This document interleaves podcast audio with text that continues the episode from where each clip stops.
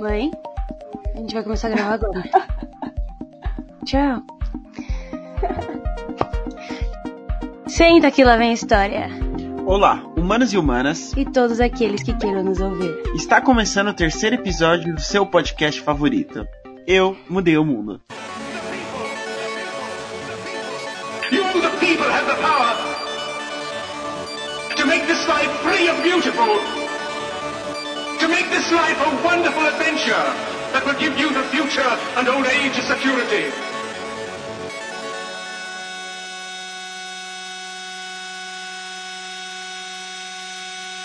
Let us fight for a new world, a decent world. To make this life a wonderful adventure. Antes de qualquer coisa, não esqueçam de nos seguir nas redes sociais, Twitter, arroba eu mudei o mundo, Instagram também, e compartilhar esse episódio com seus amigos. Bom, para quem não me conhece, meu nome é Ian. Meu nome é Agatha. E hoje teremos a nossa primeira convidada no podcast. E hoje temos a nossa primeira convidada no podcast, justamente porque falaremos de ninguém mais, ninguém menos que Sigmund Freud. Ela é graduanda do quinto ano de psicologia da PUC, amor da minha vida, tem um TCC nota 10 sobre as famílias contemporâneas e o complexo de Édipo, e enfim, tá aqui para ajudar a gente a entender um pouquinho mais a cabeça desse cara. Aline, por favor, se apresenta aí pro pessoal. Oi, gente. Primeiro, obrigada pelo convite. Eu fiquei muito feliz quando vocês me apresentaram, é, apresentaram a minha participação, né, na edição anterior, porque realmente eu acho, boto fé que o Freud teve muita influência, que de fato mudou o mundo na filosofia, na ciência, na psicologia, acho que principalmente, né. Então é um prazer para mim estar aqui falando um pouquinho sobre Freud, a psicanálise e a minha vivência com isso. É, então vou falar um pouquinho como é que foi a minha experiência dentro da faculdade com a psicanálise, né? Bom, lá na PUC a gente tem psicanálise desde o primeiro semestre. E a gente tem ao todo, acho que cinco semestres de psicanálise, três só de Freud, e os outros dois dos psicanalistas modernos, que seriam Lacan, é, o Winnicott e a Klein, né? E além disso, eu também tive várias outras matérias que tinham a psicanálise como abordagem. Então, é, por exemplo, a contribuição do Freud para a psicologia social, o método de análise nos testes psicológicos e o psicodiagnóstico também. Ah, e outras várias eletivas que a gente teve durante o curso que eu também optei por fazer, né? E então, eu acho que eu tenho contato com a psicanálise desde muito cedo, e acho que não só em relação é, a ser o primeiro semestre da faculdade, né? Mas eu acho que, como eu entrei na faculdade com 17 anos, eu sinto, hoje eu reflito sobre isso, né? É, antes eu tinha um bloqueio para aceitar, eu acho, a psicanálise, enfim, muitas coisas que ela trazia, acho que justamente por eu ser muito nova e eu acho que eu não tinha maturidade para entender é, muitas coisas do que o Freud falava, os conceitos que ele postulou, né? Mas ao longo da graduação fui fazendo as pazes com isso, tanto que hoje o meu TCC foi em psicanálise, né? E a escolha do meu tema foi para me aprofundar um pouco na né, teoria, também porque eu sempre tive um fascínio sobre o complexo de Édipo. E pensando no complexo de Édipo Sentença na perigosa, né? O que que eu falei? É amigo. Eu continuar falando, mas ter o complexo de Édipo é... Só uma É. piadinha de- Não, durante sim. Não, é verdade, tô comprometida aí, mas. Mas é real, todo mundo tá, na verdade, né? Vamos falar a verdade. E. Bom, então, mas a questão do complexo de Édipo na atualidade, pra mim, né, e como que isso se dá nessas famílias contemporâneas, se deu, na verdade, por muita conversa, de bar, regado de muita cerveja, mas foi um tema que eu acabei gostando bastante. E falando um pouquinho sobre ele, é, é pensar mesmo essa teoria tão importante do Freud, né, que é o complexo de Édipo, complexo de Édipo na atualidade, no sentido de que hoje a nossa visão de família não é tão tanto quanto a do Freud na época, né? Então, aquela família heteronormativa, que a mãe é a mulher, a dona de casa, a provedora dos filhos, né? E hoje a gente vê que isso é diferente. Tem é, outros é, núcleos familiares e a mulher, a inserção da mulher no mercado de trabalho, enfim. de que forma é, esses aspectos podem ou não ter afetado na teoria, né? Se tem, é, tá, se tem vicissitudes e quais são elas, né? E, bom, além disso, é, nesse último ano da faculdade eu estou em um núcleo que fala de psicanálise em instituições. É bem focado em Lacan, mas o Lacan, ele é, ele estudou o Freud, ele faz uma releitura de Freud, né? Então, a psicanálise e o Freud, consequentemente, estão bem presentes na minha vida até hoje. Atendo também na abordagem da psicanálise. E acho que é basicamente isso que eu tenho para contar sobre mim. Vamos aos recados antes da gente começar a falar dele. Oh, yeah. Bom, primeiro recado aí, pessoal, é que o novo MIS, o Museu da Imagem e Som, eles vão iniciar a venda de ingressos para a mostra imersiva do Leonardo da Vinci, e os valores eles vão variar aí de 30 reais durante os dias da semana e 40 reais nos finais de semana. Aí, para quem está interessado para maiores informações, é só entrar lá no site do MIS. Um, do, um dos pontos altos que nessa mostra, eles terão ali uma animação multitela do tamanho real da última ceia. Outra coisa é que o Explicando lançou a nova temporada, inclusive tá lançando todas as semanas, episódios todas as quintas. E dois episódios foram muito pertinentes aos últimos episódios nossos do podcast. Um foi sobre bilionários, que aparece um pouco mais da vida deles e fala do Warren Buffett. Fala inclusive o People's Pledge. E ontem saiu um episódio sobre programadores. Explica basicamente como funciona o código de programação e como nasceram os computadores pessoais. Então, assim, tudo a ver. Então vamos lá, vamos começar a falar do Freud, de onde a gente sempre começa a falar, da infância e da adolescência. Segismundo. é o nome dele, se você traduzir, inclusive. Sigmund Freud nasceu em 1856, no dia 6 de maio, no interior da República Tcheca, em Freiberg, que eu diria que é no estádio da Morávia. Estádio não, né? No estado. A cidade ficava a 5 milhas de Viena, que na época era a capital do Império Austro-Húngaro, então a influência que eles tinham da parte mais germânica, da Alemanha mesmo, era muito grande. Por exemplo, todo mundo na cidade falava alemão e tinha muita gente que era judeu. Inclusive o Freud. Bom, seu pai, Jacob Freud, ele era um comerciante têxtil e se casou pela primeira vez com 17 anos, mas tinha 40 anos quando ele conheceu ali a mãe do Freud, Amália Natsons. Inclusive a mãe do Freud, ela morreu com 95 anos de idade, em 1930, e ele foi o primogênito ali de sete filhos do casal. O Freud fala que ele herdou do pai dele o senso de humor, o ceticismo diante da incerteza da vida, o hábito de exemplificar tudo como história judia, como a moral de alguma coisa, seu liberalismo e seu pensamento livre. E da sua mãe ele disse que tinha herdado o sentimentalismo, sendo capaz de sentir intensos sentimentos emocionais. É meio pleonasmo isso, né? Sentimentos emocionais. Não sei, a Aline deve saber mais que eu. Mas enfim. É, eu também acho. Pareceu um pouco. Sim. E acho importante essa coisa que ele fala que ele herdou do pai dele, essa incerteza sobre a vida, né? Fico pensando no quanto isso deve ter influenciado em todas essas teorias que ele fez. Enfim, divagações.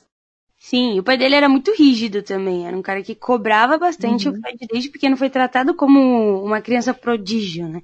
Então eu imagino que o pai dele sempre esperou muitas coisas do próprio Freud. Bom, imagina aí uma família em que seus irmãos mais velhos, né, que eram provenientes aí do primeiro casamento do pai do Freud, eles tinham praticamente ali a idade da mãe do Freud. Inclusive o Freud ele fala que um desses irmãos ali, por parte de pai, costumava flertar bastante com sua mãe. Então ele cresceu numa dinâmica familiar bem complexa, bem sexual também. Freud sentiu uma ligação apaixonada e sexual pela mãe dele.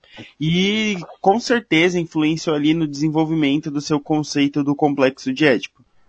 Nossa, eu ia falar exatamente isso. Eu falar, nossa, agora tá explicado por que, que ele fala de complexo de Édipo. Tem tudo a ver. Olha só, até você tá aprendendo nesse podcast, meu anjo. Sim. Muito, muito bom saber. Muito bom saber.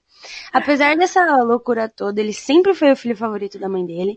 Ele escreveu bastante sobre isso e ele tem uma frase que eu achei interessante. Me identifiquei um pouco assim, talvez.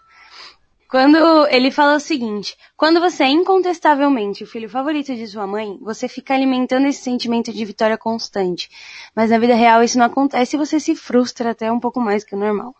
Mas enfim.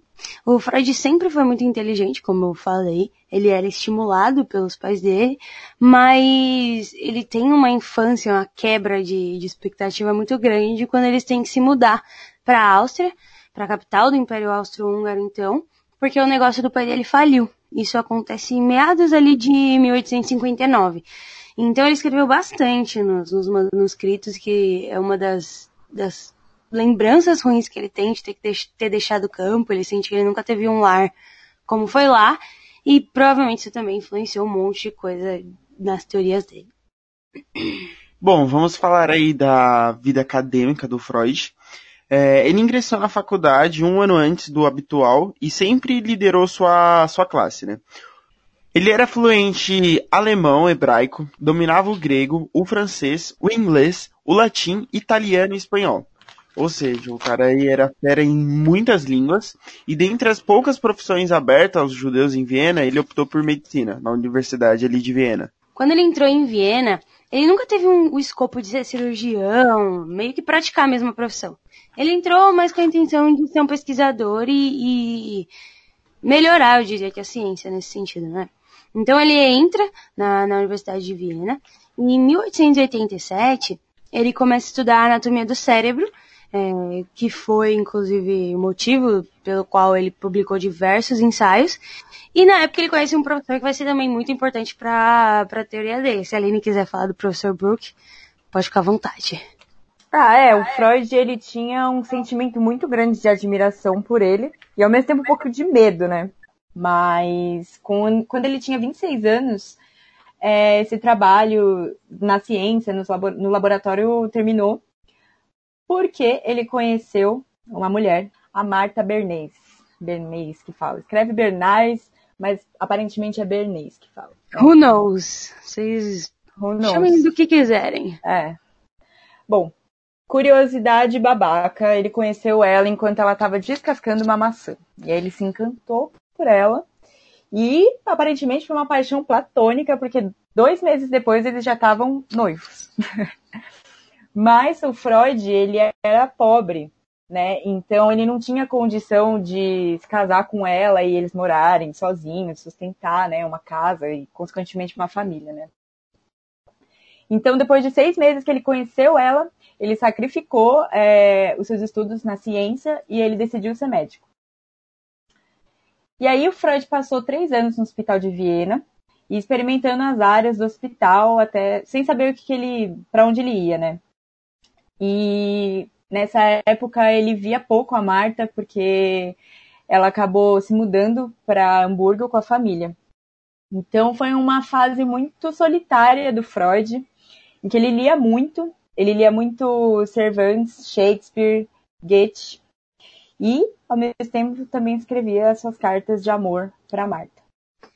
Essas cartas, elas são muitas, né, inclusive. Eu tava lendo, tem coisa de tipo assim, mil cartas. Meu Deus. Ela.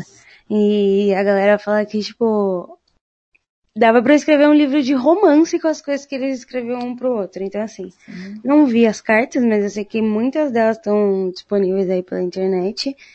Enfim. Eles escreviam coisinhas bonitinhas um pro outro. Em 1885, Freud foi a Paris e ganhou uma bolsa de estudos para estudar com um dos maiores neurologistas da época, que chamava Jean Charcot.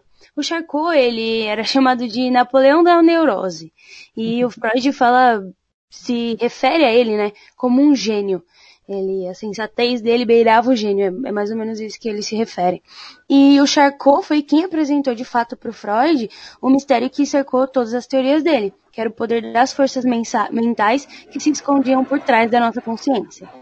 Bom, cinco meses depois, Freud volta a Viena e começa a praticar medicina e ele se especializa ali em neurologia, tratando pacientes com distúrbios físicos e nervosos. Ele juntou dinheiro ali suficiente para conseguir se casar com a Marta.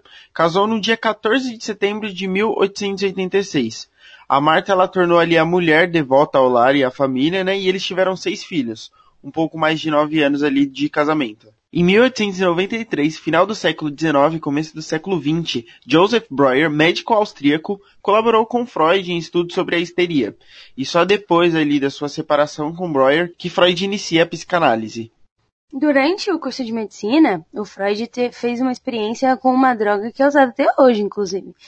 É, exceto pelo fato de que ele era um vivaz defensor da droga, pelo menos no, ali no começo, né? Eu, no caso, né, é, essa, nessa época já era 1884, e ele descreveu a droga como miraculosa e substância mágica que curaria muitas doenças. Oh, yeah. Ali o Freud então se mostra ser o famoso nariz de platina, né? Um danadinho ali que consome ali do entorpecentes, da cocaína. É, ele defende muito essa questão que ela traz benefícios justamente para pessoas que sofrem de depressão, além de ser um remédio que, que faz, como eu posso dizer, ser produtivo, produzir algo. Ele... Remédio é um termo, né? Vamos. Droga.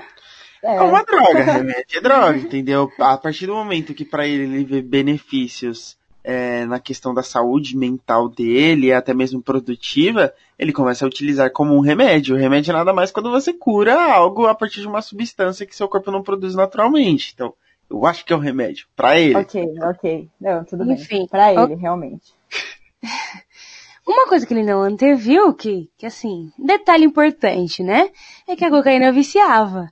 Enfim, apesar de encontrar algo que melhorava o humor, que dava energia, ele não parou pra pensar que as pessoas iam ficar dependentes disso, né? E aí ele acabou prescrevendo a droga para ele mesmo, para lidar com a sua própria depressão e para alguns amigos e também para Marta, ele mandou um pouco para ela. E aí quando os cientistas descobriram que a cocaína viciava, meio que os sonhos dele acabaram, porque assim, é, os estudos dele com a cocaína foram todos com o objetivo de estourar e de ganhar dinheiro, enfim. Em relação a Marta, né, de ter, de conseguir morar com ela, enfim, tudo aquilo que a gente já falou antes. Então, quando esses cientistas descobriram isso, meio que esse sonho acabou. E aí ele continuou usando essa droga por mais alguns anos, mas depois ele acabou parando.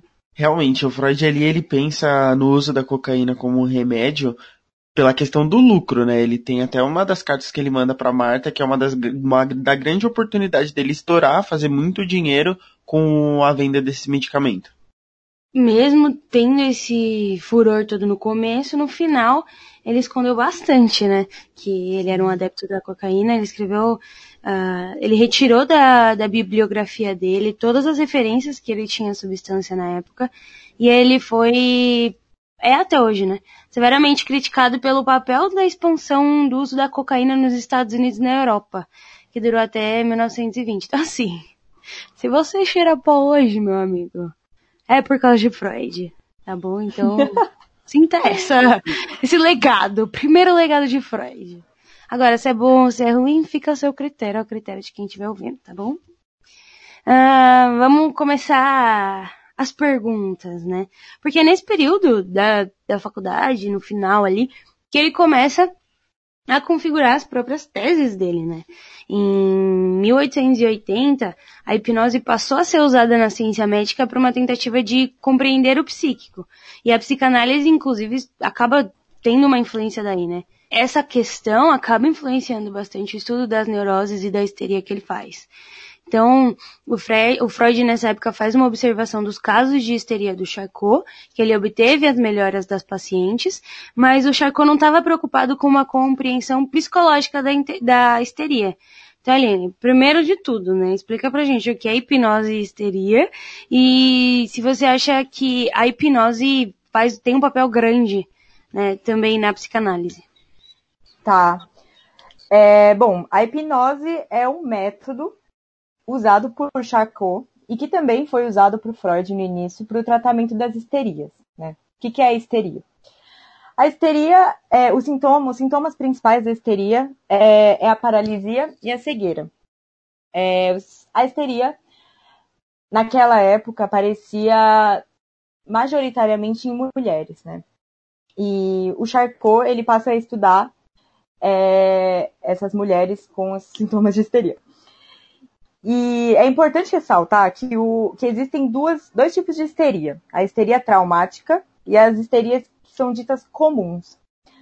É, a histeria traumática, que é a que o Charcot mais estudou, né, é quando tem um evento na sua vida que de fato foi traumático e isso gerou os sintomas de paralisia. e cegueira.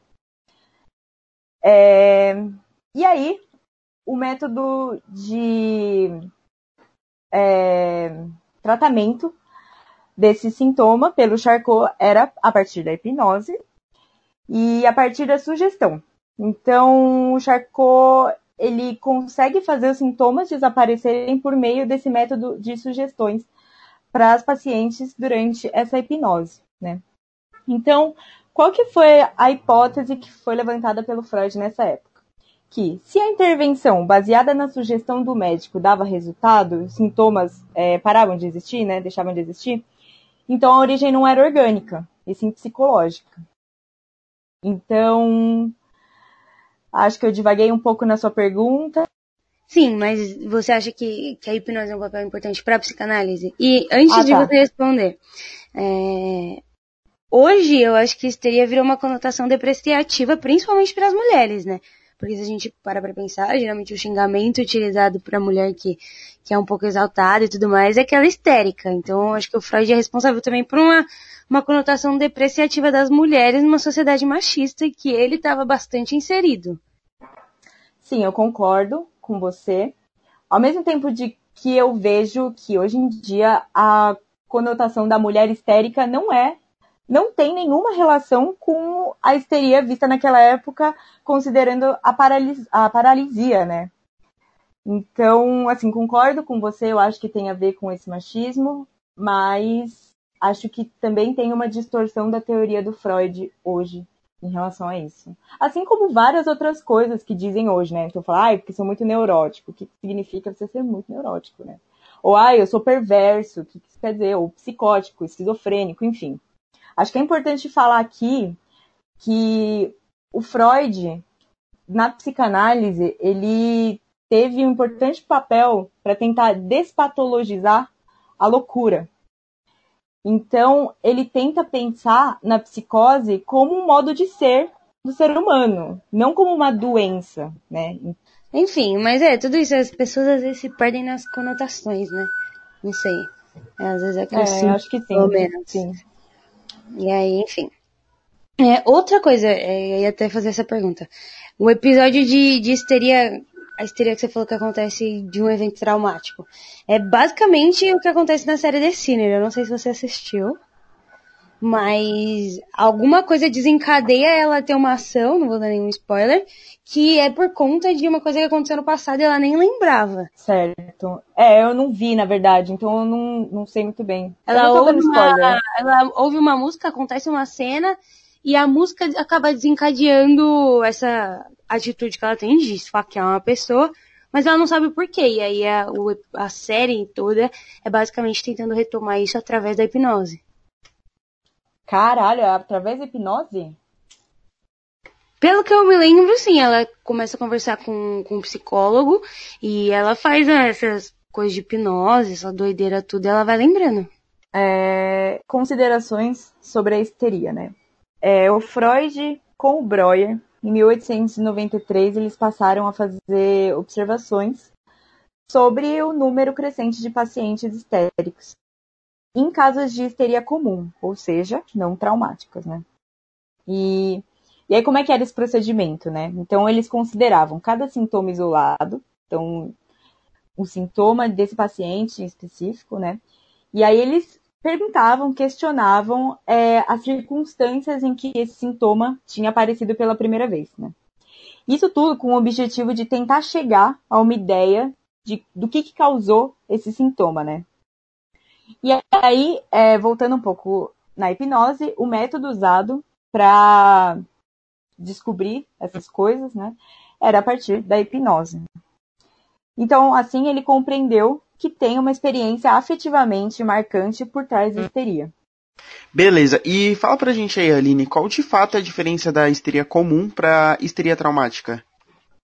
A diferença é basicamente que, o tra... que na histeria traumática teve um fator que foi desencadeante para essa histeria. E na histeria comum não tem esse fator, mas que está relacionado com eventos anteriores da sua vida que geraram um sofrimento e acabaram acarretando é, nesse sintoma de paralisia. Então, a grande sacada do Freud foi que em ambas as histerias, o que produz o resultado não é o fator mecânico, mas sim o afeto, o sofrimento, o trauma psíquico. E aí a gente vai entrar, eu, eu acredito, num, num termo, um conceito muito importante do Freud, que é trauma, né? O que é o trauma? O trauma é quando acontece alguma coisa durante a sua vida que você não tem recursos psíquicos para lidar com isso na época. Você não consegue elaborar isso. E o que acaba sendo reprimido. Aí vamos lá, um outro conceito importante do Freud, a repressão. Então a repressão, ela é uma força que impede um desejo de se realizar, que tem significado próprio para cada indivíduo. Então, a repressão é um mecanismo que o afeto fica livre, mas a representação fica presa. Então, assim, vamos pensar em quando você era criança e você tem um trauma de, sei lá, porque você caiu de bicicleta, né? Quando você cresce, à medida que você cresce, esse, esse fato, você não vai lembrar dele como na representação, na sua representação. Você vai ter pro resto da vida que você tem esse trauma de bicicleta, que você não consegue andar de bicicleta. Por quê? Você não lembra. Por quê? Você, você não lembra porque a representação, ela fica presa, mas o afeto em si, ele continua aí rodando e fica livre para existir. E, e acaba reaparecendo em vários momentos da vida, né? E de que forma que esse trauma acaba re reaparecendo, o Freud vai chamar de sintoma. Então, os sintomas, eles vão surgir de uma ação não realizada, porque por algum motivo a energia que seria usada para a ação é deslocada na forma de sintoma. É, falar um pouquinho mais, né? O sintoma, ele é resultado de um processo mental que foi impedido de ter o seu curso normal. Então é aquela coisa de que algo aconteceu e você não tinha recursos psíquicos para lidar com isso na época, né? Então o trauma, ele é completamente esquecido por essa pessoa e fica no inconsciente e se manifesta como sintoma. Ou seja, que conclusão que a gente chega de tudo isso, né? Freud fala sintoma, trauma, repressão, ok. Mas que, que, que conclusões a gente chega, né? É que a noção de inconsciente que é esses termos aí que ele vai começando a falar, ele surgiu a partir do estudo das histerias, né?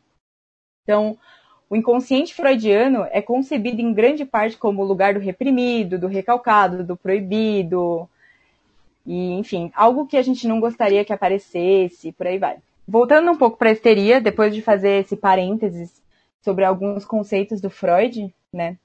Então, antes, eu, como eu comentei, ele tinha como o método de investigação a hipnose, né? Só que o que ele começou a perceber com a hipnose? Que os sintomas desapareciam a curto prazo. E aí, a longo prazo, eles acabavam reaparecendo. E aí, em 1895, foi publicado o caso de Ana O, que foi um caso importante do Breuer, e que foi importante também para pensar numa mudança de tratamento. Então, é, passou a ser a partir do método catártico, que é a partir da associação livre. E que é um outro conceito muito importante do Freud. Muitos conceitos importantes. Falando Eu nisso. espero que todo mundo esteja com o caderninho aí em casa. Sim, é uma aula. Falando nisso, a associação livre é um conceito importante até hoje, né? Como que a gente pode definir esse método? Bom, então, é um método que ele é basicamente pedir para o paciente falar livremente, sem qualquer reflexão, consciente do que ele está falando, e falar tudo que vem à mente, assim, comunicar todos os pensamentos, mesmo que desagradáveis. Sabe quando você bebe, você fica alterado, você começa a falar várias coisas sem pensar? É tipo isso, é a associação livre. e o método catártico que eu falei é um procedimento também, que o sujeito consegue eliminar os seus afetos. Então, é a partir da associação livre que surte um efeito catártico, que é de reviver os acontecimentos traumáticos que é, estão ligados ao sujeito, né, ao paciente. E, e o ponto-chave de tudo isso, da associação livre, do método catártico, é que é a partir da fala, né? Então, tem uma frase que eu acho muito bonita da psicanálise, que eu uso muito, é que a psicanálise é a cura pela fala. E eu acho que é isso mesmo. beleza, tá tudo lindo, maravilhoso, mas a psicanálise não é uma teoria sem algumas pedras no caminho, né? Acho que inclusive a profundidade dela foi limitada na, pela época em que o Freud nasceu, e talvez hoje, se ele estivesse realizando alguns estudos, ele tivesse uma base mais abrangente, né? Então tem, tem diversas dificuldades. É, tem. Acho que a principal... Inclusive, é, inclusive, é que você falou, a cura pela fala, né? Às vezes Exato. o paciente pode não estar tá falando uma coisa que a gente quer ouvir, ou não tá falando a verdade. É, isso é uma coisa que a gente tem que lidar, né? É, é eu acho que essa é uma, uma grande dificuldade da psicanálise, que é entender o paciente pela fala. Mas também uma das grandes dificuldades é que naquela época o pensamento principal era o médico, né? Biológico, orgânico. Então o interesse não era é, voltado para a vida psíquica, né? O psiquismo do sujeito. Então a própria psiquiatria ela gerava uma grande desconfiança nos médicos e tinha uma negação do seu caráter científico. É... Então a área psíquica ficava voltada para filósofos, poetas, enfim, né? É, o conhecimento da época era pouco para falar sobre a relação entre o físico e o psíquico. Então a própria psiquiatria ela se ocupava em descrever essas perturbações psíquicas e ela tentava reunir em quadros fechados de diagnóstico. Eu, assim, vejo que até hoje isso é, continua, né? Mas, enfim, a, a, proposta da psicanálise é de, justamente de preencher essa lacuna, né? Da psiquiatria, dar à psiquiatria a base psíquica que ela não tem. E é importante ressaltar que o Freud, a sua vida inteira, ele tentou é, ter fama, né? entre a ciência e nesse meio médico. Então, assim, ele sempre teve muita dificuldade de se distanciar e se desprender dessa visão biologizante justamente por isso. E o Ian nunca vai conseguir falar essa palavra. Desafio! De primeira! Não tentarei. Vai, vai, vai. Não tentarei jamais. Mas eu admito que eu, eu treinei ela algumas vezes para conseguir falar da primeira. Fala biologizante. Fala como? Pronuncia aí, Agatha. Biologizante. Biologizante. Enfim, continue. Bom, e a terceira dificuldade que a psicanálise enfrenta é que ela ofende o mundo. Por que, que ela ofende o mundo, né? Porque primeiro que ela é uma preconcepção intelectual e segundo que ela é uma preconcepção de caráter estético também. Tá, mas como assim uma preconcepção do caráter estético? Bom, estético é porque ele vai falar que os impulsos instintuais, eles só podem ser caracterizados como sexuais. Sexuais no sentido amplo e restrito da palavra, né? E esses impulsos sexuais têm um papel muito importante como causa de doenças psíquicas. E não só de doenças psíquicas, mas como também tem contribuição para os grandes avanços da civilização.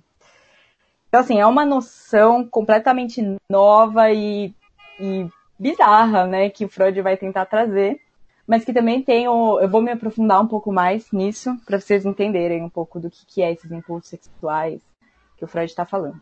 Tá, e a preconcepção intelectual? Então, a preconcepção intelectual é porque ele vai falar que os processos psíquicos são inconscientes. E que os processos conscientes são só uns atos isolados. Então, assim, ele vai trazer uma noção de um negócio novo que ninguém viu, só ouviu falar e ninguém sabe como é, enfim. É, então, o comum até então era eles identificarem o psíquico com o consciente, o consciente com o psíquico, né? E a psicanálise ela vai se opor a essa noção e falando de uma nova forma de operar que é o inconsciente. E aí com isso eles vão perder total, eles não, né? Ele, o Freud, vai perder total a simpatia da ciência. Então acho que são essas as três dificuldades que eu considero principais quando fala da psicanálise quando ela nasceu, né? Saindo um pouco dessa parte de falhas ou percalços ao longo do caminho, vamos falar um pouco das vitórias do Freud. Em 1900, o Freud escreve sua obra-prima, A Interpretação dos Sonhos, que mudou o rumo da humanidade de vez, né? Talvez tenha sido a primeira vez que alguém olhou com tanta minuciosidade a mente do ser humano, ainda mais em um período que o foco era outro, né? É, essa década de 1900, 1900 é foda.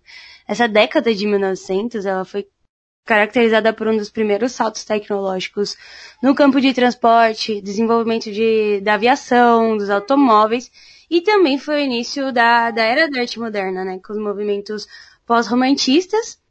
E eu diria que também teve essa questão mais da globalização. Quando a globalização meio que começa a acontecer, a gente tem a formação da Commonwealth e o Japão começa a virar uma potência mundial. Depois a gente tem um modelo de país que se é, industrializou, que, que cresceu muito rápido, como foi o Japão, e é basicamente nessa época. Inclusive, acho que o que inicia o século de vez além, lógico, do, do livro do Freud, é a morte da Rainha Vitória, que era o símbolo né, da Europa na época. Inclusive, esse livro, apesar da, da Rainha Vitória ter morrido depois, acho que ela foi até mais importante, porque porque a interpretação dos sonhos demorou oito anos para vender só 600, 600 exemplares. Mas assim, todo mundo lê até hoje. Então, o que, que diz esse livro? Nossa, 600 exemplares só? Só. Nossa. Somente, durante oito anos. Depois virou o que virou, mas né, é, é mais ou menos como é o Códex do Da Vinci, tem um monte de coisa. Van Gogh, por exemplo, né? Às vezes o cara fica famoso depois. Mas enfim, é isso que eu ia falar, é um até hoje. Conhecido. É, apesar disso, todo mundo lê, imagino que você tenha estudado bastante. Então, vou contar um pouquinho sobre o que Freud fala nesse livro. Tão importante, que é a interpretação dos sonhos, né? Então, é nesse livro que ele vai falar sobre a primeira tópica, mas isso eu vou falar já já. E vamos falar sobre os sonhos, né? Porque é o nome do, do livro. mas que, que ele, ele vai dizer? Que os sonhos, eles são formas de manifestação do inconsciente. E ele vai é, observar isso a partir dos seus estudos com os pacientes nas, na clínica pelo método da associação livre, né? E para ele, existem várias formas de manifestação desses conteúdos inconscientes. O sonho é um deles só. Então tem os atos falhos e tem os xistes. Você. Pergunta pessoal. Acha que esses livros de sonhos, essas interpretações de sonhos que tem hoje na internet, tem alguma correlação ou isso já se perdeu totalmente? Já virou um charlatanismo como são os signos, por exemplo? Então, eu acho que o Freud, por mais que ele tenha sido o primeiro a falar sobre sonhos e os conteúdos inconscientes que aparecem a partir da associação livre e tudo mais, é, no início do, desses seus estudos, ele fez muitas interpretações dos sonhos, então ele falava, por exemplo, que. Falando isso para vocês, né? Ele falava que, sei lá, um, um travesseiro significa o ventre da mulher. Sei lá, ele tinha umas Bagulho Sim, ok, ok. É mais ou menos o que acontece hoje na internet ainda. Tipo, se você sonha que o dente caiu, é porque alguém vai morrer. Se você sonhar, sei lá, com. Esse é tudo que eu sei sobre interpretações de sonhos. É o dente. Tá. Eu sei que se. E, ah, tem coisa de dinheiro, cópera, você vai ser traído. Tipo de coisa. Então era basicamente o que o Freud fazia na época. Então tá todo mundo certo. Sim. Não, então, eu acho que, por mais que ele tenha sido o primeiro a falar sobre os sonhos, como não tinha muito estudo sobre isso, né? É, ele tentou muito colocar essas interpretações em caixinhas. Que é um pouco isso que a gente está falando, né? Mas eu acho que, a, nesse sentido, eu sinto que a psicanálise ela precisa estar tá sempre se revendo.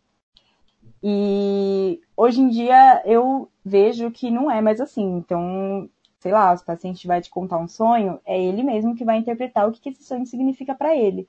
E acho que isso faz muito mais sentido para o paciente do que você só falar, ah, é porque isso significa isso.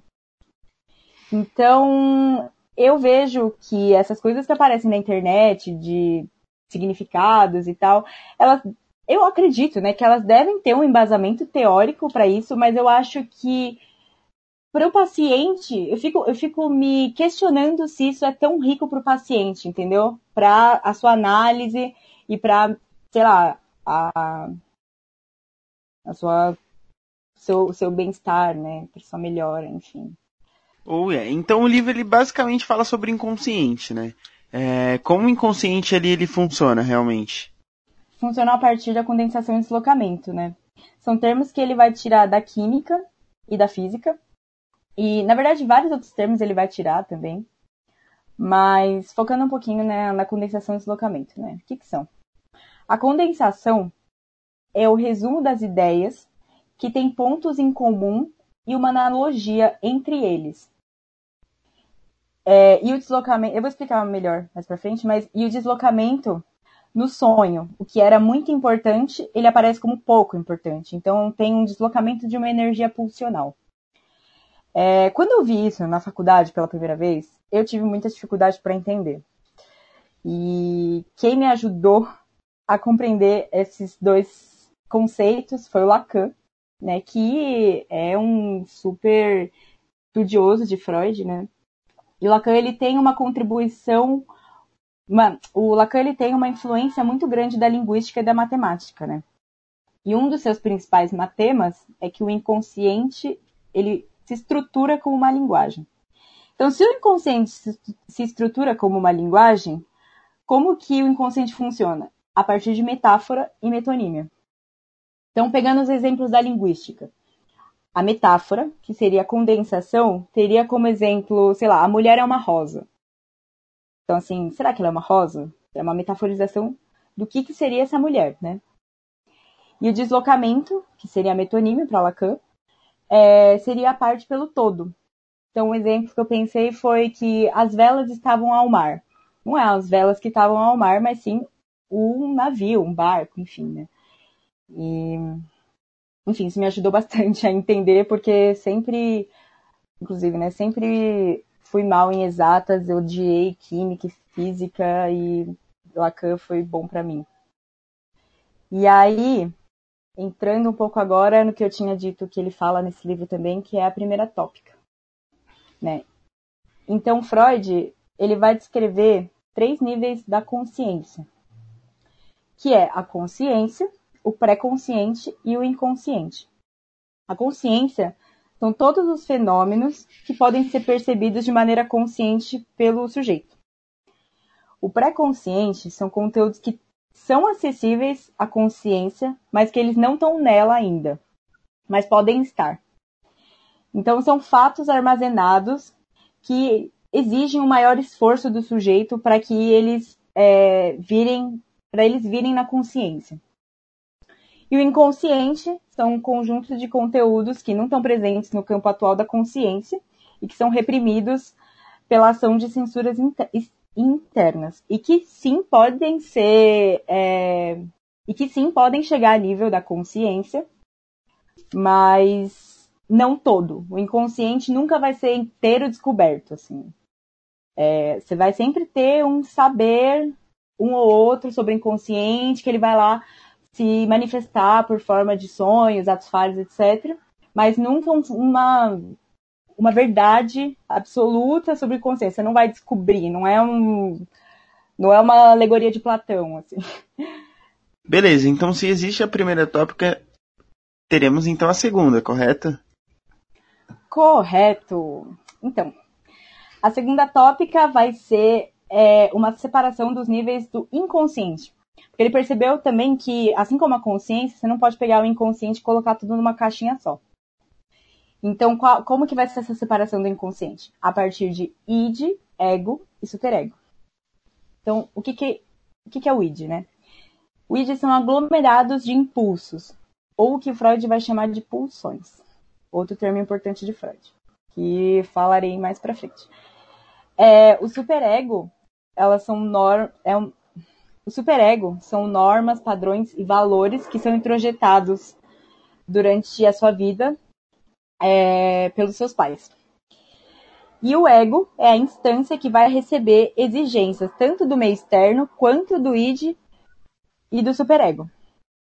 É nesse livro também que ele inicia os estudos sobre o seu TCC, né? Sim, é nesse livro que ele vai começar a falar sobre o complexo de Édipo. E aí, só para retomar um pouquinho para a gente não se perder, é, então, os conteúdos inconscientes, eles são re desejos reprimidos. Ok. Mas o Freud vai falar que esses desejos não são atuais, não são coisas de hoje que a gente reprime, né? É, mas sim que se tratam de desejos sexuais infantis que foram recalcados. E aí é que nasce o problema, né, de falar de desejos sexuais infantis. Recalcados, não sei o que, que pior, vai piorando, cada palavra que passa, né? Eu tô percebendo nesse podcast que metade dos xingamentos da, da vida foram feitos por Freud, né? Você Mas, viu enfim, essa contribuição dele? Por aí vai. Mas aí, enquanto o então. Fred vendia. Fred. Fred. Fred Krueger. Então, enquanto o Freud vendia seus 600 exemplares, ele, ele acabou escrevendo a teoria da sexualidade. E eu acabei lendo quando eu estava no terceiro ano da escola, influenciada pelo meu professor. Mas também não sei como, como ele achou que eu ia conseguir entender alguma coisa lendo esse livro. Porque foram páginas em branco, praticamente. Né?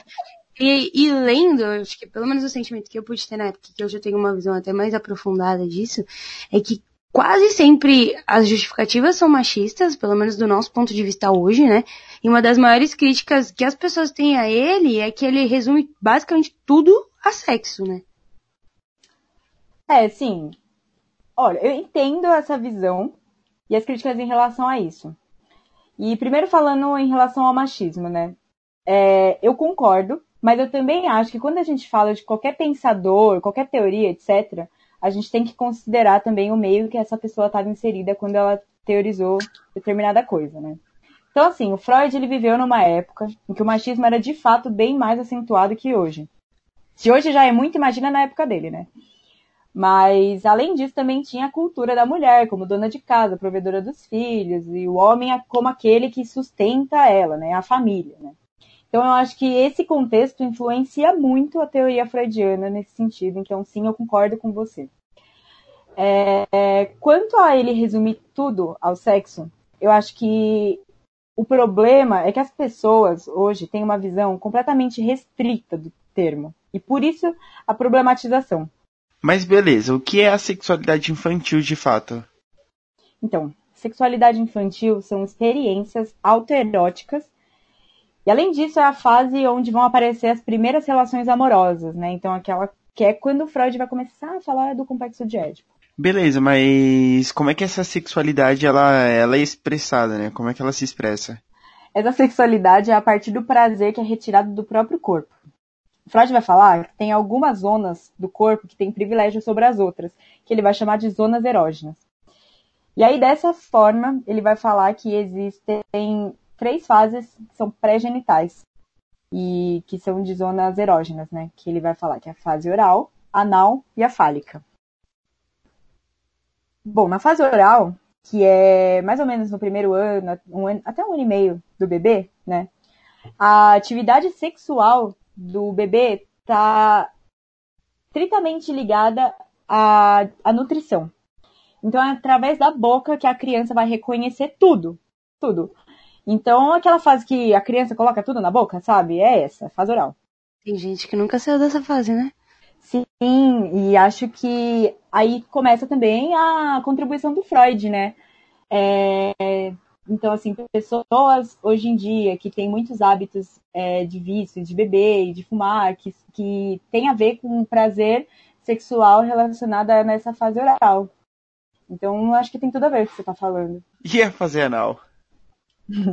então, a fase anal. A fase anal, ela ocorre mais ou menos no segundo ano de vida do bebê, né? E essa é a etapa de maturação do controle muscular da criança. Então é aí que ela começa a desenvolver sua organização psicomotora. Ou seja, falar, andar e principalmente o controle esfincteriano. Então a zona é, erógena dessa fase é justamente o ânus. Beleza, e a última fase, a fálica? Então, a fálica ela vai ocorrer por volta dos três anos. E é quando se dá a descoberta da preocupação da diferença entre os meninos e as meninas. Então, é a diferença de sexo mesmo, né? Então, e aqui a zona erógena são os genitais. E aí o Freud vai falar que existe um trauma que acontece na infância, que é o trauma sexual. E aí que a gente começa a falar sobre complexo de Édipo. Porque é no complexo de Édipo que é, a criança passa por esse trauma sexual. Sim, o Freud fala de Édipo, do complexo de Édipo, no caso, em diversos momentos, em obras diferentes. Mas, pra gente introduzir esse tema, vou, vou contar uma história aqui sobre Édipo pra gente entender melhor o, de onde vem a teoria do Freud, né? Ah, vamos lá. O Édipo ele era filho de Laio e Jocasta, que eram os reis de Tebas na, na época da história, do mito, né, eu diria.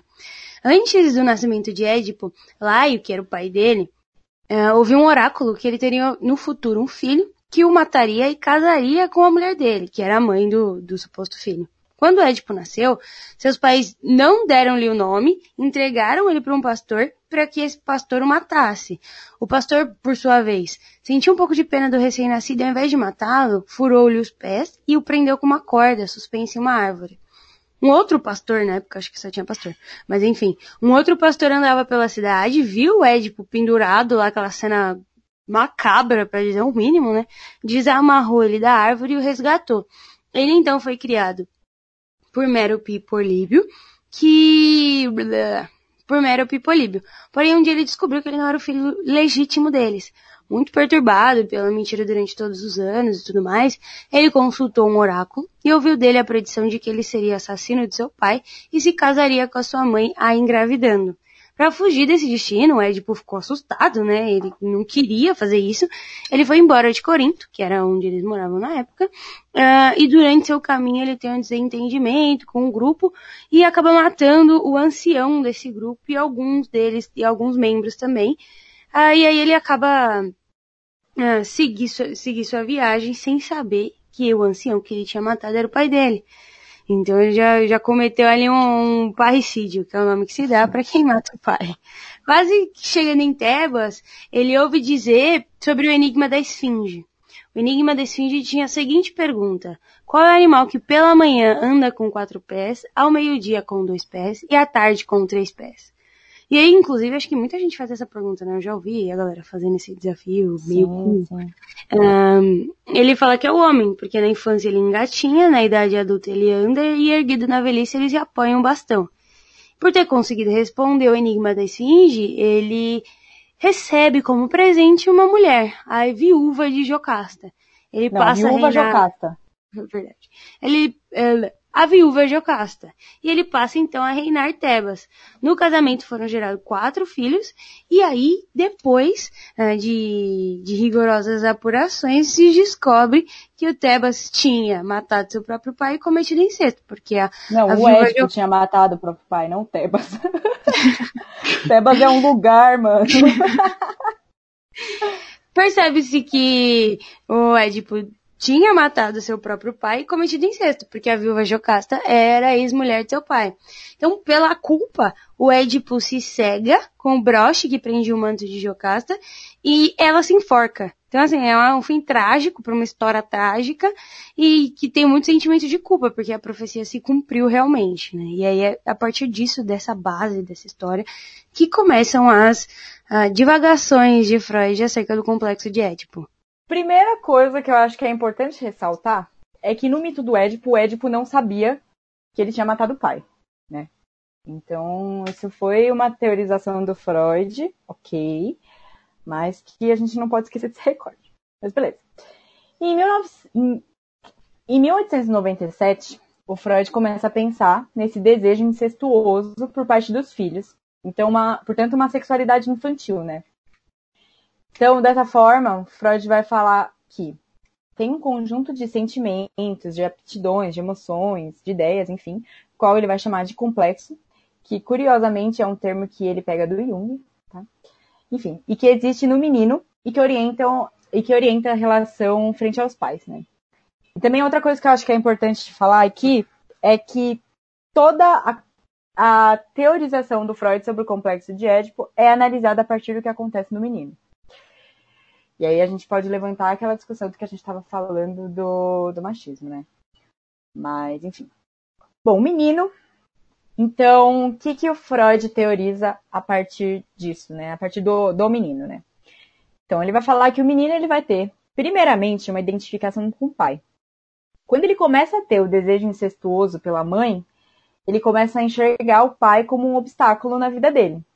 E aí é nesse momento que a criança vai entrar em uma posição edipiana e que ela precisa ser abandonada. É, bom, na infância só existe um genital, que é o falo. E aqui o Freud vai falar que o falo é sinônimo de pênis. Mas para frente, com outros pensadores, Lacan, no caso, a gente vai ver que o falo não se resume a pênis, mas Freud colocou dessa forma, né? Então, ok. Bom, um dia esse menino descobre que existe alguém que não tem o falo, que é a mãe. E aí ele percebe que ele pode perder o seu. Ele, ele começa a fantasiar que a mãe pode ter feito alguma coisa errada para ter sido castrada, né? Para ter perdido esse falo. Então, com isso, ele começa a ter medo dessa castração. E é dessa forma que ele vai sair do Édipo. Então, essa saída do Édipo seria a renúncia do seu desejo incestuoso e aí a, o entendimento e a compreensão do pai como um pai proibidor. E o que gera na criança a saída do Édipo? Então, para o Freud, é a partir dessa saída do complexo de Édipo que é possível se inserir na sociedade. Para falar disso, eu gosto muito de um texto do Hélio Pellegrino, que ele fala sobre pacto edípico e pacto social. Que é justamente isso, você abdica do pacto edípico para só então entrar nesse pacto social. Ou seja, ao mesmo tempo que você tem uma perda, que é a renúncia do desejo pela mãe, do desejo incestuoso, você tem também um ganho. Esse ganho é a partir da sua inserção na sociedade e, e é a partir disso que ele começa o processo de adquirir uma competência que vai contribuir e transformar a sua vida social.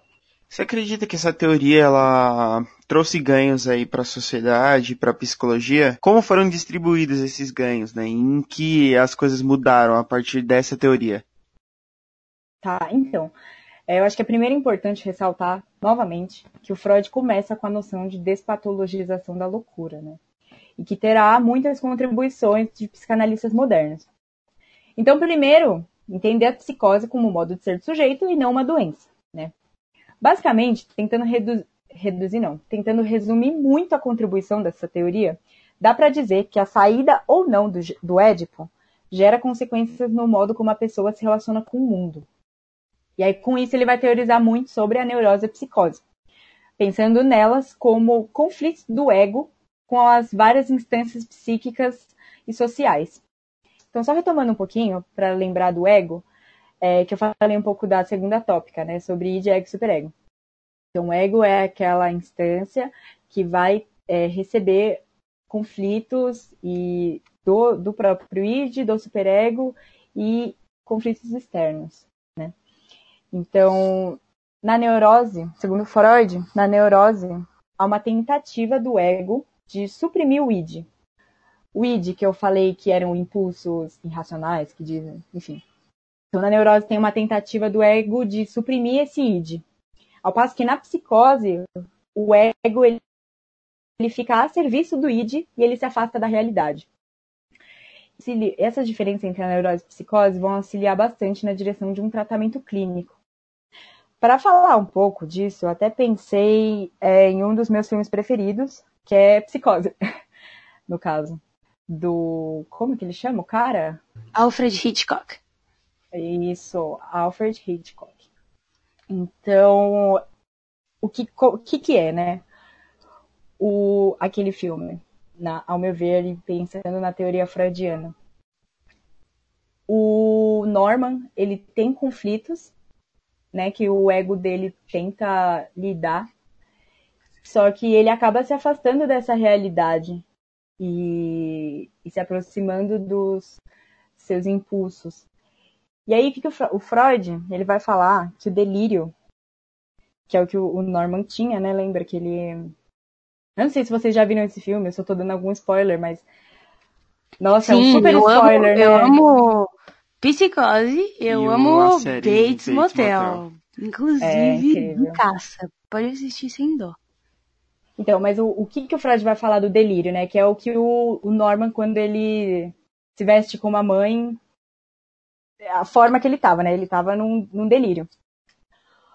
O, o psicótico, ele se afasta tanto dessa realidade, desse externo, que ele acaba tendo que criar uma realidade própria para conseguir lidar com, com tudo, com o insuportável, que é o não, a não, que é o não se encaixar nesse externo.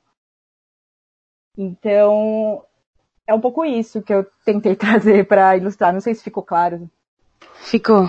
Claro, como água cristalina. Perfeito. então, por fim, é, o Freud vai falar de, da neurose, e dentro dela que existem três modalidades clínicas, que seria a neurose obsessiva, a fóbica e a histérica. E na psicose, as três modalidades são a melancolia, a esquizofrenia e a paranoia. Mas é só para curiosidade também, porque não pretendo me deter nisso. Se a gente for falar mais sobre o Freud, se aprofundar mais ainda, já, a Aline tá fazendo um podcast só pra ela, de tanto conceito. Mas enfim, é, na época, como você falou, por ser uma coisa diferente, né, uma abordagem diferente do que as pessoas estavam acostumadas a fazer, a teoria era um pouco barrada, né, eu diria, tinha um pouco de resistência. Mas hoje, qual foi a contribuição da psicanálise pro mundo?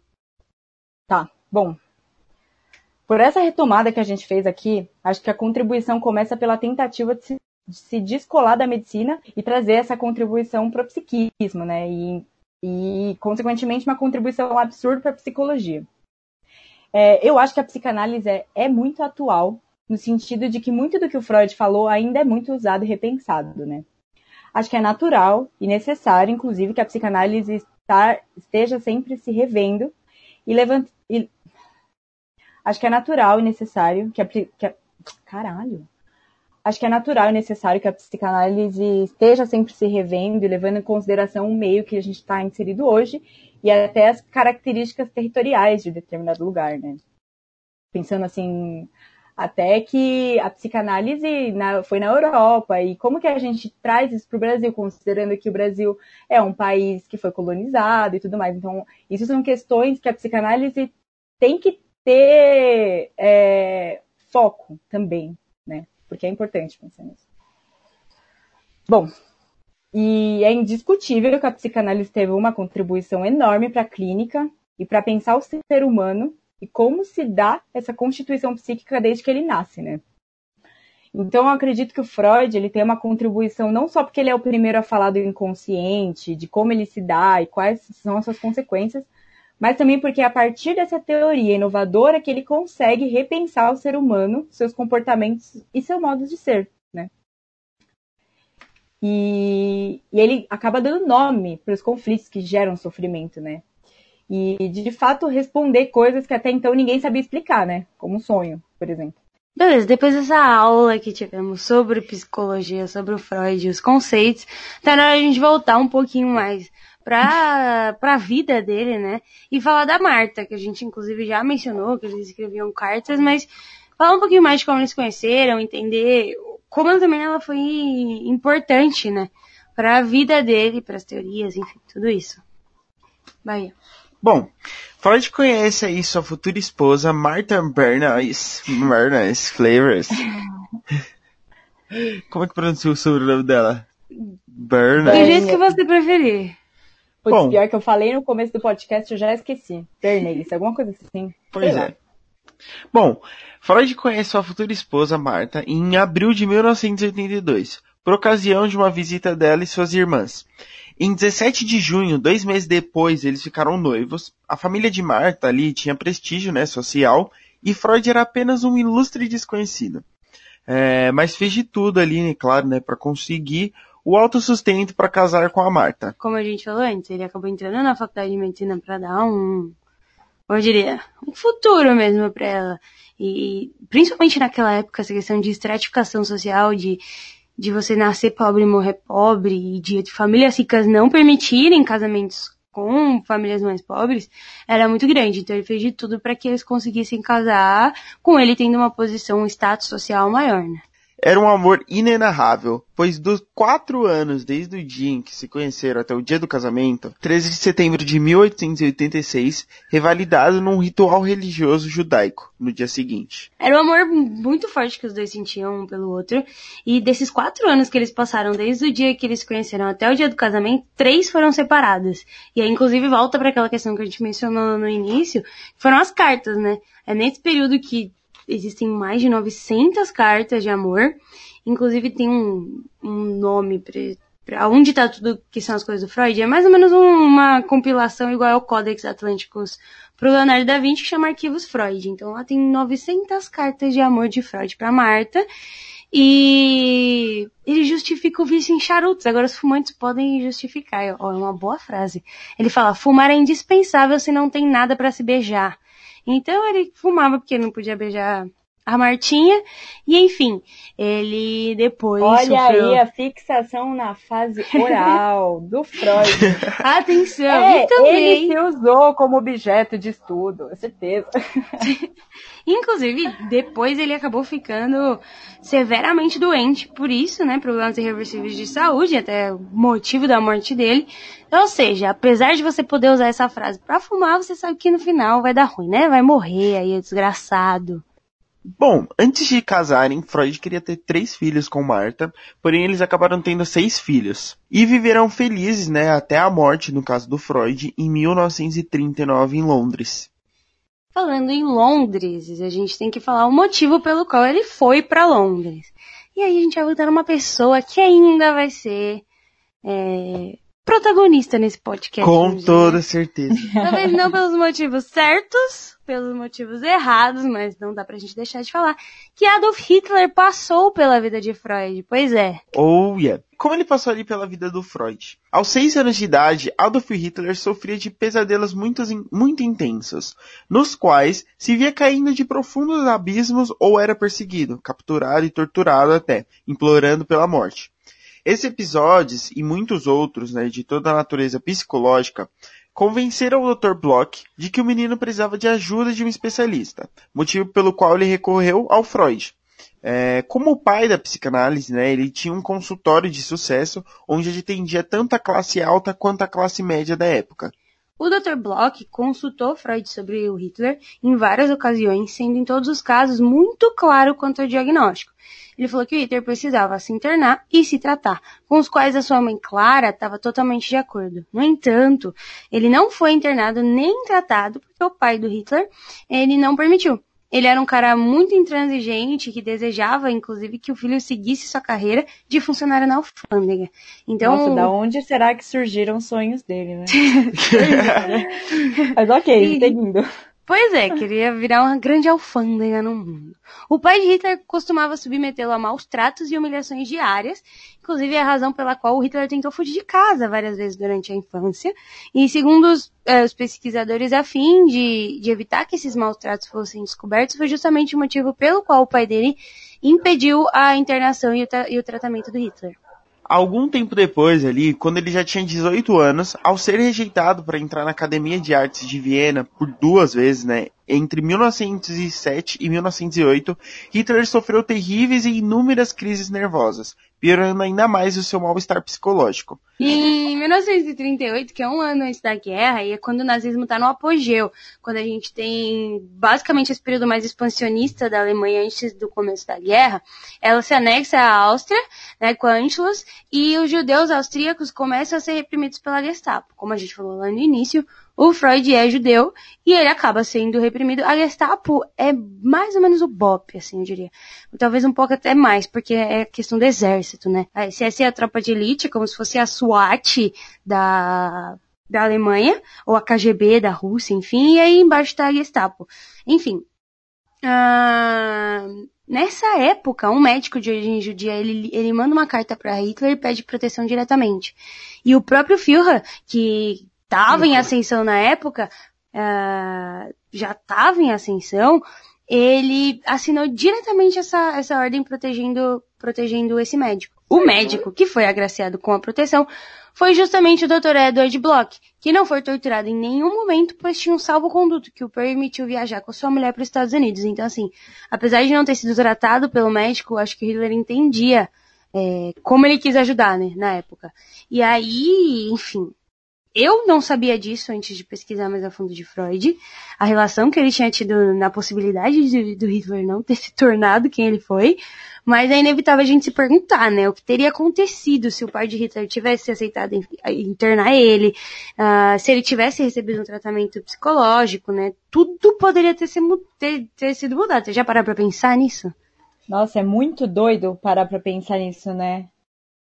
Nossa, seria, acho que uma mudança no percurso da história, real, assim, real mesmo. É, então, as inovações, toda, lógico que tem a parte ruim da guerra, teve o holocausto, teve as duas bombas atômicas. Então, a, a, a Segunda Guerra Mundial poderia ser, inclusive, um episódio sobre isso. Não é uma pessoa, mas é um acontecimento que não que eu sou entusiasta, mas eu gosto de estudar os motivos, enfim, tudo que aconteceu. E, e muita coisa aconteceu durante, durante esse período de 39 a 45. O Freud acaba não vendo a guerra, né? Ele morre no ano do início, um pouquinho antes, e, enfim, ele é privado de, de ver, graças a Jesus, um pouquinho dessa, dessa destruição que se dá nos próximos anos, né?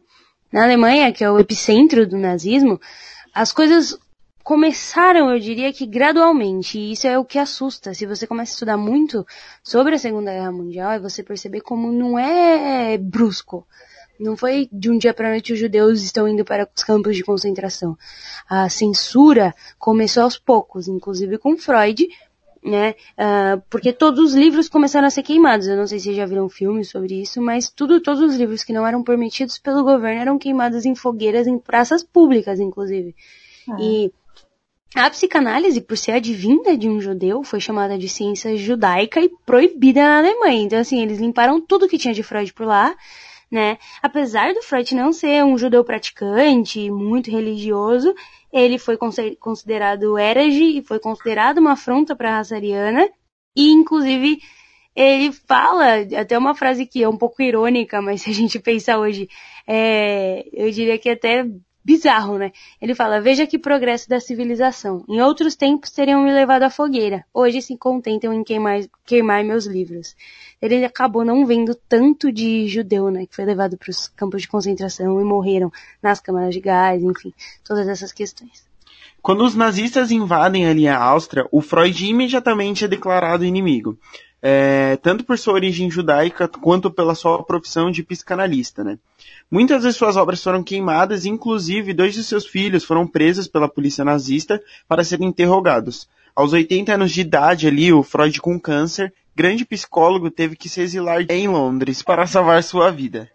No livro A Fuga de Freud, é um livro de 2010 de David Cohen, que é inclusive um cineasta incrível, enfim. Ele reconstruiu os seis últimos anos da vida do Freud e ele explica bastante de, de como as coisas aconteceram, das tropas invadindo Viena e tudo mais. Então ele pesquisou bastante, se vocês tiverem a intenção, né, de, de ver aí uh, essas questões. Então, uma família de, as duas irmãs do Freud foram para os campos de concentração, seus filhos foram interrogados.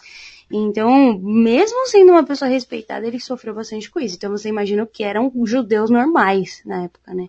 Um comerciante por aí. As coisas foram judeus bem normais. complicadas. é, hoje em dia quase todos os judeus são ricos, mas na época deu uma, uma complicada para todo mundo. Inclusive, ele teve o seu patrimônio financeiro confiscado pelos nazistas e ele só conseguiu fugir porque a embaixada dos Estados Unidos e a princesa Marie Bonaparte, que era sobrinha bisneta do Napoleão, conseguiram arquitetar um plano, ele foi para a França e tudo mais. Mas antes de partir, a Gestapo exigiu ele uma assinatura numa declaração de que ele havia, havia sido tratado como cortesia. Como ele é famoso, a Gestapo queria mostrar que não era tão assim, não estava assim tão rigorosa com os judeus e tudo mais. E aí ele, ele assinou e ele escreveu assim, recomendo calorosamente a Gestapo a qualquer um. Imagino que a Gestapo não percebeu a ironia dentro dessa frase. Cara, é muito louco isso, né? É tipo aquela canção, apesar de você, do Chico Buarque, tendo passado pela censura. Assim, como que a pessoa não enxerga que, apesar de você, amanhã de ser outro dia, não tá se referindo a eles, sabe? Mas enfim. A rapaziada, né, ali, os parceiros de Freud, seguiram para Londres, no Oriente Express, vindo de Istambul no dia 3 de junho de 1938. Se vocês gostam de literatura, vocês conhecem esse trem. Não sei se já remeteu a vocês, mas saiu um filme, inclusive, e é um dos melhores livros de Agatha Christie, me achará. O Assassinato no Expresso Oriente. É Assassinato no Expresso Oriente? Isso, exatamente, o, o Assassinato no Expresso Oriente. Que é um livro muito bacana, de mistério, enfim. Então assim, era um trem que, que acontecia, que existia. Não sei se tem alguma correlação essa fuga do Freud com o livro, imagino que não, porque eu acho que ela é de antes disso, quase certeza. Mas enfim, eles viajaram pelo trem da Agatha Christie. A primeira parada foi em Salzburg, e atravessando a fronteira em um território alemão fez a segunda parada em Munique. De lá eles seguiram até a fronteira com a França e depois cruzaram um Reno. Foi um grande alívio ali para Freud. Ele escreve em seu diário, a passada a ponte do Reno, estávamos livres. Como eu falei, o fundador da psicanálise não testemunhou a Segunda Guerra Mundial e suas mortes em larga escala. Também não viu a emergência da costura, da costura não. Também não viu a emergência da cultura jovem, da revolução sexual principalmente, do comun, do comunismo, é Caralho, do consumismo. Só explica.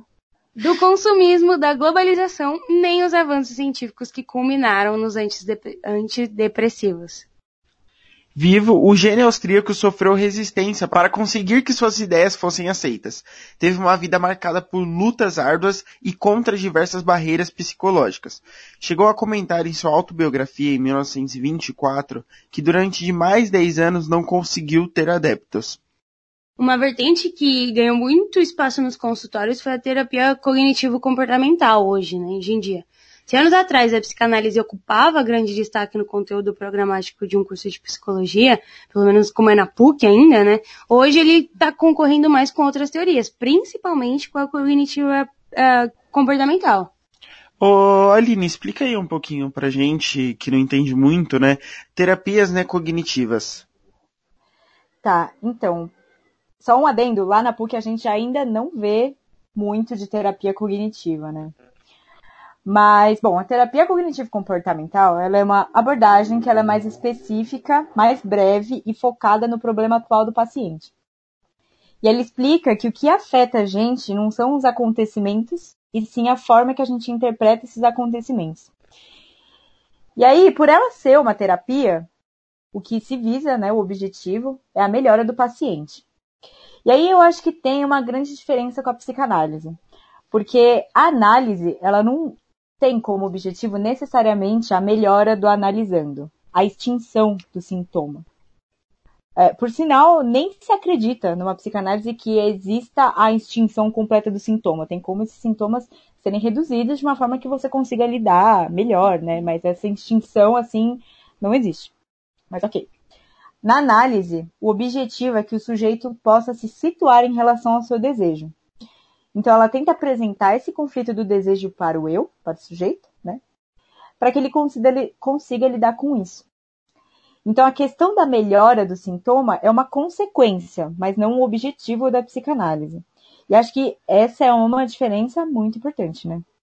E isso tudo, e, e isso sem considerar que não é uma terapia breve, né? Então quem faz análise sabe que demora para começar a ter algum efeito ali, né?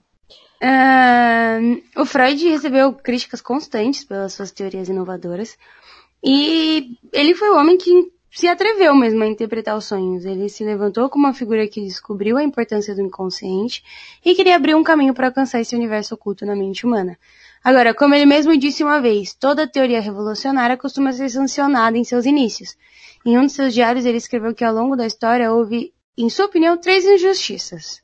A primeira com Copérnico, por duvidarem dele quando dizia que a Terra girava em torno do Sol. A segunda com Charles Darwin. Muitos os atacaram por enunciar sua teoria da evolução. Finalmente. Calma, só um adendo, só um adendo. Diga.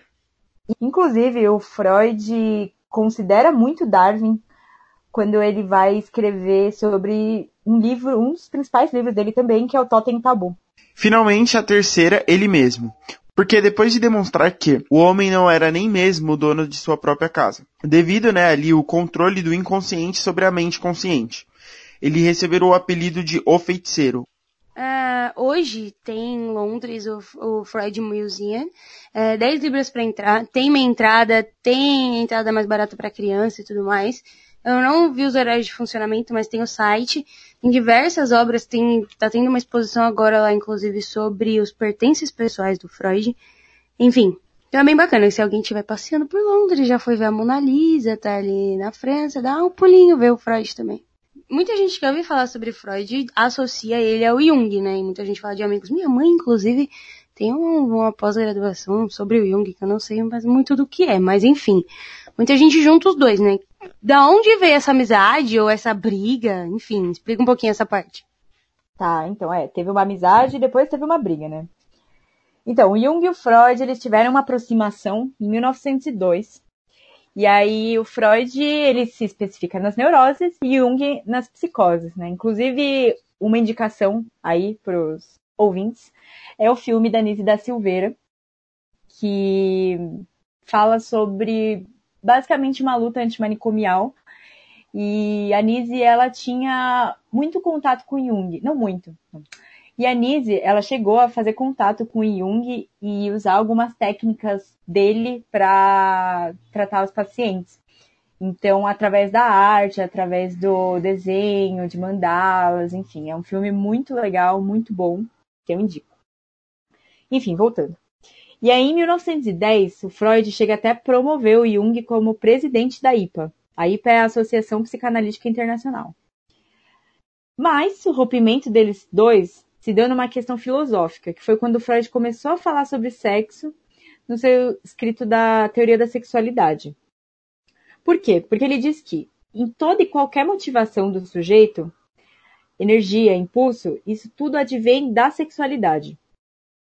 É, e essa energia pulsional sexual que movimenta tudo, não, calma. Essa energia pulsional sexual que movimenta tudo, ela é chamada de libido. O Jung, ele discorda disso. Para ele, a libido é uma energia psíquica que é neutra, que pode ser pessoal e parte dela também é compartilhada por toda a humanidade, que é um grande, um grande conceito do Jung de inconsciente coletivo. Então, quando Freud falou sobre a sexualidade, começou essa, essa treta aí, né? É, em 1913 tem o rompimento total, que é quando Freud postula o totem tabu, que é o que eu falei, é, que eu comentei um, um pouquinho atrás quando vocês falaram do Darwin, né? O Freud, ele usou bastante o Darwin para escrever esse livro. Enfim, esse foi o rompimento total. E o Jung funda a psicologia analítica, que tem conceitos dele, que um deles é o inconsciente coletivo, como eu já disse, e também outros, tipo arquétipo, sombra, persona, ânima, ânimos, etc. Mas é basicamente isso. Oh, yeah. Bom, Aline, você acha que a teoria do, do Freud ela está ultrapassada? Então, eu acho que essa é uma pergunta difícil. Eu, eu poderia dizer que não, mas de certa forma sim. Vou explicar um pouco. Eu acho que ela não é ultrapassada. Porque eu vejo que o maior legado do Freud, que é o inconsciente, ainda é muito usado tanto na teoria quanto na prática, né? E além disso, Freud tem vários conceitos universais que eu também não considero ultrapassados, não. Mas eu acho que assim, como qualquer teoria, não só a psicanálise, né? Ela tem que sempre estar tá sendo repensada, reatualizada, né? E levando em consideração o meio que a gente está inserido. E aí eu fico pensando, como por exemplo, meu próprio TCC, que fala do complexo de Édipo hoje, né? E como isso se dá, visto que a noção da família é diferente, que hoje a mulher tem um espaço maior na sociedade, ou até mesmo a questão do Freud dizer que falo é sinônimo de pênis, né? Então a gente vê que hoje em dia a gente entende o falo como outra coisa. Mas eu acho que de fato é o que ele via na época, isso precisa ser repensado, né? Inclusive, é uma contribuição do Lacan pensar o falo para além do pênis. Eu acho que, no geral, a psicanálise está sempre se repensando e ela é convidada a pensar sobre diversas questões. Então, resumindo, eu acho que. Não, não considero ela ultrapassada, não, mas tem que ser, sim, repensada. Você acha que o Lacan ele é responsável, né, por ter modernizado a, a, teoria do Freud e, de certo modo, criado uma aceitação maior para ela até hoje? Bom, tá. Eu acho que não só o Lacan é responsável por, por isso, né? Mas outros teóricos modernos também, como a Klein, Winnicott, Bion, etc. Mas quanto a ser aceita, hoje em dia, eu acho que não. Porque, mesmo hoje, muitos psicanalistas ainda se dizem freudianos, mesmo com esses outros psicanalistas modernos. A minha própria analista, inclusive.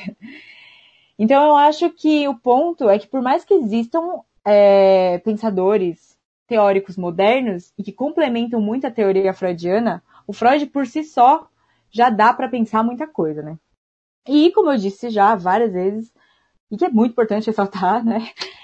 É, eu acho que a psicanálise freudiana é concreta até hoje, mas que para ela ser aceita a gente precisa estar sempre, estar tá sempre repensando sobre ela nos moldes atuais. É isso, pessoal. De tudo isso que a gente conversou, entendeu, até o contexto, né? Às vezes a gente pensa em Freud, mas não pensa que ele sobreviveu ao nazismo, por exemplo. Que ele podia ter mudado o rumo da história da humanidade, realmente. Eu acho que ele é o cara que é mais eu mudei o mundo de todos, assim. Nem pela teoria, mas pelo que ele poderia ter feito, talvez. Enfim, é, espero que vocês tenham gostado. Espero que a Aline tenha gostado de gravar com a gente. É isso. E os próximos episódios são incríveis. E, gente, muito obrigada de novo pela oportunidade. Eu gostei muito de estar aqui com vocês, de contar um pouquinho mais. Espero que não fique muito confuso para os ouvintes. E é isso. Bom, galera, mês que vem é mês da consciência negra, então, como nossa obrigação, né, a gente vai trazer aqui dois episódios, então um episódio bônus no podcast, com a temática, é claro, de pessoas que lutaram, né, pelos direitos humanos e civis dos negros no mundo. Então, espero que vocês tenham gostado. Compartilhe esse episódio aí nas redes sociais. E até mais, galerinha.